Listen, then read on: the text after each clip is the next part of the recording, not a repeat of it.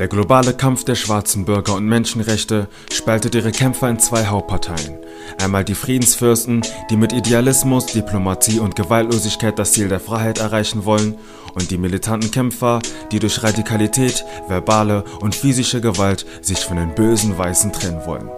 In den USA verkörpern zwei besondere Persönlichkeiten die zwei kontroversen Parteien, Dr. Martin Luther King Jr. und Malcolm X. Inwiefern unterscheiden sich ihre Ideologien? Das alles erfährt ihr hier und jetzt auf Lux. Bleibt dran.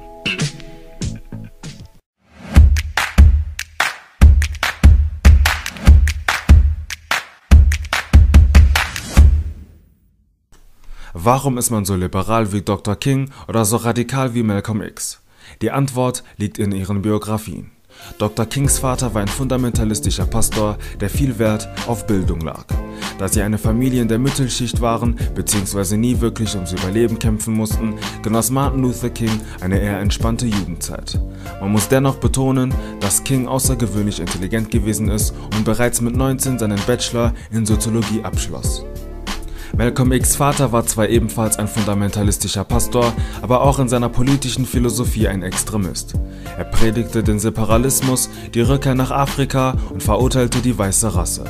Er wurde gewaltsam vom Kuckucksklan hingerichtet, seine Mutter wurde daraufhin psychisch krank, worauf X, damals noch Malcolm Little, seine Jugendzeit im Kinderheim verbrachte. Auch Malcolm war ein durchaus intelligentes Kind, wurde jedoch systematisch diskriminiert. Der eine verbrachte seine 20er in der Universität und der andere im schwarzen Ghetto und im Gefängnis. Beide waren sehr religiöse Menschen. Obwohl Martin Luther King Doktor in Theologie war und dabei Pastor einer Kirche in Montgomery, widersprach er der Doktrine des Kirchentums, die ihr christliches Handeln in den vier Wänden der Kirche einsperrten. Er appellierte an den Aktivismus von Jesus der Nazarener und predigte das sogenannte soziale Evangelium. Gottesdienst sei Menschendienst. Denn wenn Jesus Christus nach Matthäus 25 am jüngsten Tag zurückkäme, würde er uns nicht fragen, wie oft wir gebetet haben, die Kirche besucht haben oder evangelisieren gegangen sind. Er wird uns eher fragen, so Dr. King, wie oft wir die Kriminellen im Gefängnis besucht haben oder die Kranken im Krankenhaus, wie oft wir Nackten etwas zum Anziehen gegeben haben oder Armen eine Stimme. Jesus spricht, wer den Geringsten ignoriert, der ignoriert auch Gott den Größten und die geringsten seiner Zeit in Amerika waren ganz einfach die Schwarzen. So seine theologische Begründung. Malcolm X war wie viele schwarze politische Führer von Jesus fasziniert. Vor allem wie Jesus sich mit der Autorität des Tempels angelegt hat und mit Charisma sein Königreich in den Herzen der Armen und Verlorenen aufbaute. Er hatte jedoch ein ziemlich großes Problem mit der Darstellung Jesu. X musste sich wohl gefragt haben, wie ein palästinensischer Mann weiß, blond und blauäugig gewesen sein kann. Historisch gesehen ließ im alten Rom Konstantin der Große seinen Sohn als Jesu Christi in Gemälden abbilden, um die römische Macht durch das Christentum zu demonstrieren. Wie für viele Afroamerikaner war die Entscheidung für den Islam of Nation für Malcolm X eher ein politischer Protest gegen die christlich geprägte westliche Welt. Er sah in seinem spirituellen Vater Elijah Mohammed das, was King in Jesus sah, nur mit dem Unterschied, dass er ihn sehen konnte und er ohne Zweifel schwarz war. King sagte in seiner Autobiografie, es fällt mir leichter an einen Gott voller Liebe zu glauben, da ich in einer Familie groß geworden bin, wo die Liebe so zentral war.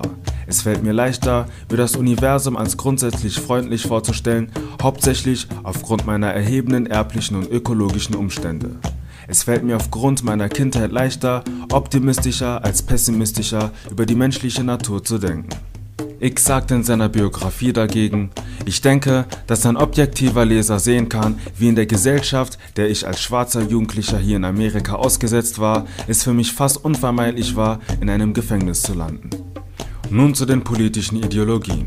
Dr. King glaubte an Amerika und war fest davon überzeugt, dass der Afroamerikaner seine Zukunft in den Staaten hat und Teil der Gesellschaft ist. Dies betont er in seiner berühmten Rede I Have a Dream, indem er sagt, With this faith, we will be able to work together, to pray together, to struggle together, to go to jail together, to stand up for freedom together, knowing that we will be free one day. We will be able to speed up that day when all of God's children, black men and white men, Jews and Gentiles, Protestants and Catholics, will be able to join hands and singing the words of the old Negro spiritual. Free at last, free at last.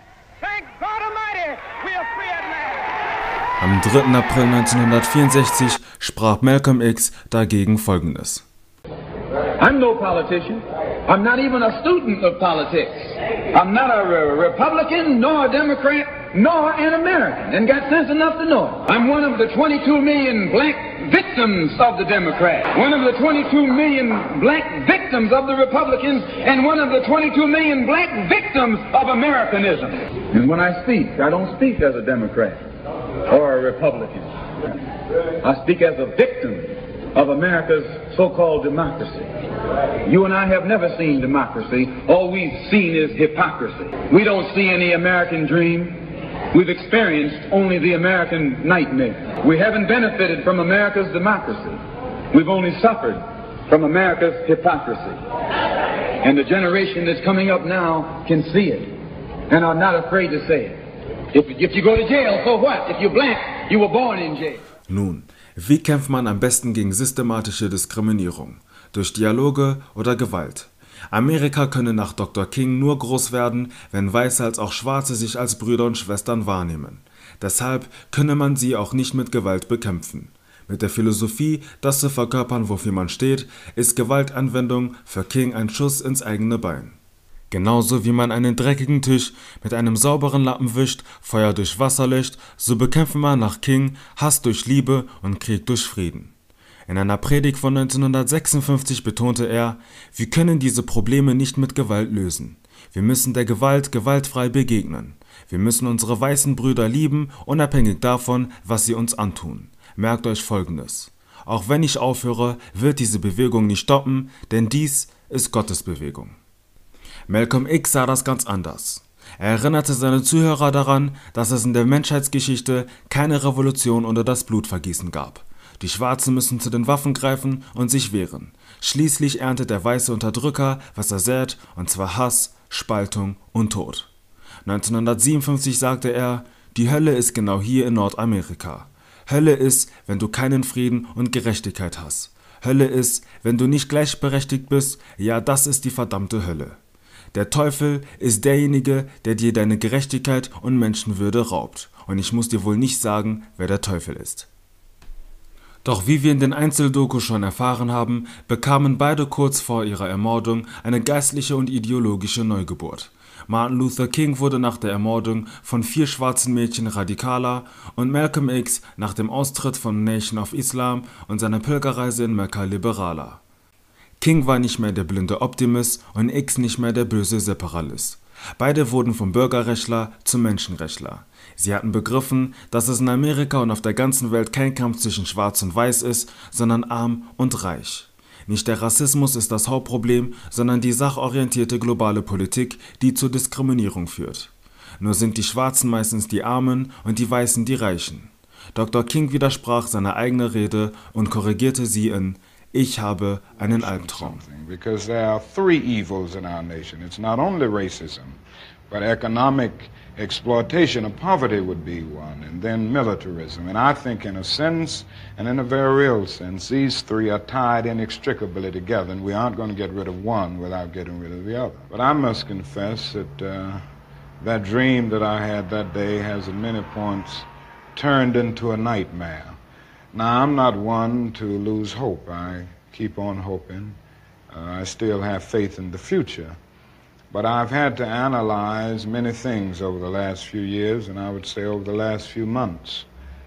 And I've come to see that uh, we have uh, many more difficult days ahead, and some of the old optimism was a little superficial, and now it must be tempered with a solid realism. And I think the realistic fact is that we still have a long, long way to go. Brothers, I think the biggest problem now is that we got our gains over the last 12 years at bargain rates, so to speak. Uh, didn't cost the nation anything. In fact, it helped the economic side of the nation to integrate lunch counters and public accommodations. It didn't cost the nation anything uh, to get uh, the right to vote established. And now we are confronting issues that cannot be solved without costing the nation billions of dollars. Now, I think this is where we're getting our greatest resistance. They may put it on many other things, but we can't get rid of slums and poverty without it costing the nation oh, something. Today I'm speaking for myself. Formerly I spoke for Elijah Muhammad. And everything I said was Elijah Muhammad teaches us thus and so. I'm speaking now from what I think, from what I have seen, from what I have analyzed, and, and the conclusions that I have reached. Then the white man is no longer the devil, and he is no longer bound to be evil? If I judge a man by his conscious behavior, I am not a racist. I don't subscribe to any of the tenets of racism. Then there are good whites and good blacks and bad whites and blacks. It's not a case of being good and bad, good or bad blacks and whites. It's a case of being good or bad human beings. Kommen wir zum Fazit. Die Straße und der Hip-Hop ist ganz klar auf der Seite von Malcolm X. Jedoch befassen sich die meisten so abstrakt mit seinem Kampf, dass sie immer noch den alten militanten Malcolm verehren und wenig bis gar nichts von seiner Neugeburt wissen. Auch die intellektuelle Elite, die sich mehr mit Dr. King identifiziert, hat sich viel zu oberflächlich mit seinem Kampf auseinandergesetzt, dass sie genauso wenig vom neugeborenen radikalen Dr. King wissen. In einem Punkt waren sich beide einig. Das amerikanische System förderte bewusst die Parallelgesellschaften zwischen arm und reich und pumpt in den ärmeren Ecken die Städte mit Drogen und Waffen voll. An jeder Straßenecke ist ein Schnapsladen, doch Schulen und andere Bildungsinstitutionen sind kaum bis gar nicht vorhanden. Die Ernte ist am Ende das bekannte Bild. Drogendealer, Bandenkriege, Prostitution, Festnahmen und die Illusion vom Wohlstand. Ein Milliardengeschäft. Beide haben in ihrem Todesjahr ein entscheidendes Zitat in ihren Büchern verfasst. King schrieb, Jahrelang beschäftigte ich mich mit der Idee, die bestehenden Institutionen der Gesellschaft zu reformieren. Eine kleine Veränderung hier, eine kleine Veränderung dort. Jetzt bin ich ganz anders gefallen. Ich denke, man muss eine Rekonstruktion der gesamten Gesellschaft haben, eine Revolution der Werte. Malcolm X ergänzte dazu, ich bin für die Wahrheit, egal wer es sagt. Ich bin für die Gerechtigkeit, egal für wen oder gegen wen. Ich bin in erster Linie ein Mensch und als solcher bin ich für wen und was auch immer der gesamten Menschheit zugutekommt. Wir sehen dabei eine globale Rebellion von Sklaven gegen Sklavenhalter, die gegen diejenigen ausgenutzt werden, die sie ausnutzen. Leider ist es nie dazu gekommen, dass beide zusammenarbeiten konnten. Die Hintermänner von Dr. King waren nicht wirklich überzeugt von Malcolm X. Es kursieren sogar Gerüchte, dass sie ihn nicht mit Dr. King zusammenarbeiten ließen, weil er Muslim sei, wobei Dr. King sehr interessiert gewesen sei. Malcolm X und Martin Luther King begegneten sich auf einem Flur des amerikanischen Kongressgebäudes für das erste und letzte Mal. In der afrikanischen Kolonialzeit wurde der Afrikaner bzw. der Schwarze weltweit determiniert. Er ist der Verlierer der Globalisierung und des Kapitalismus war, ist und bleibt arm und wenn er eines Tages reich wird, dann nur zu unserer Unterhaltung, indem er auf einer Bühne rumhüpft oder vor uns einem Ball hinterherläuft. Der Schwarze ist halt unser Boy, ein Nigger. Dies wurde so in den Köpfen vieler Afrikaner eingepflanzt, dass wenn einer die vier Wände der Armut verließe, ihm von seinen eigenen Leuten magische, dämonische Kräfte vorgeworfen werde, so als hätte er ein Pakt mit Luzifer, da ein Nigger nicht erfolgreich sein kann. Aber ich sag euch nun folgendes. Du kannst zwar ein Rapper sein, aber sei nicht nur ein Rapper. Du kannst von Jesus Christus in allen Kirchen predigen, aber vergiss die Probleme der Straßen nicht. Du kannst deine Community unterhalten, aber vergiss deine Bildung nicht. Die beste Art zu kämpfen ist die Welt zu einem besseren Ort zu gestalten. Ob du Mediziner bist, Jurist, Geschäftsmann oder Geschäftsfrau, Politiker, Friseurin, Make-up-Artist, Musiker oder Komiker. Limitiere dich nicht an den Vorurteilen, mit denen du aufgewachsen bist. Denn du bist mehr als das. Im Evangelium heißt es, gestern warst du blind, doch morgen wirst du sehen. Gestern warst du taub, doch morgen wirst du hören. Gestern warst du tot, doch morgen wirst du auferstehen. Und nun sage ich dir, gestern warst du ein Sklave, aber morgen wirst du ein König sein. Du kannst morgen Brücken bauen, Schulen eröffnen, für Aufklärung sorgen und sogar Unterhaltungsindustrien gründen. Du bist kein Nigger und nenn auch niemanden so. Du bist mehr als das alles. Du bist ein Licht dieser Welt, ein Lux. Streb nach Wissen und bleib gesund. Bis dann.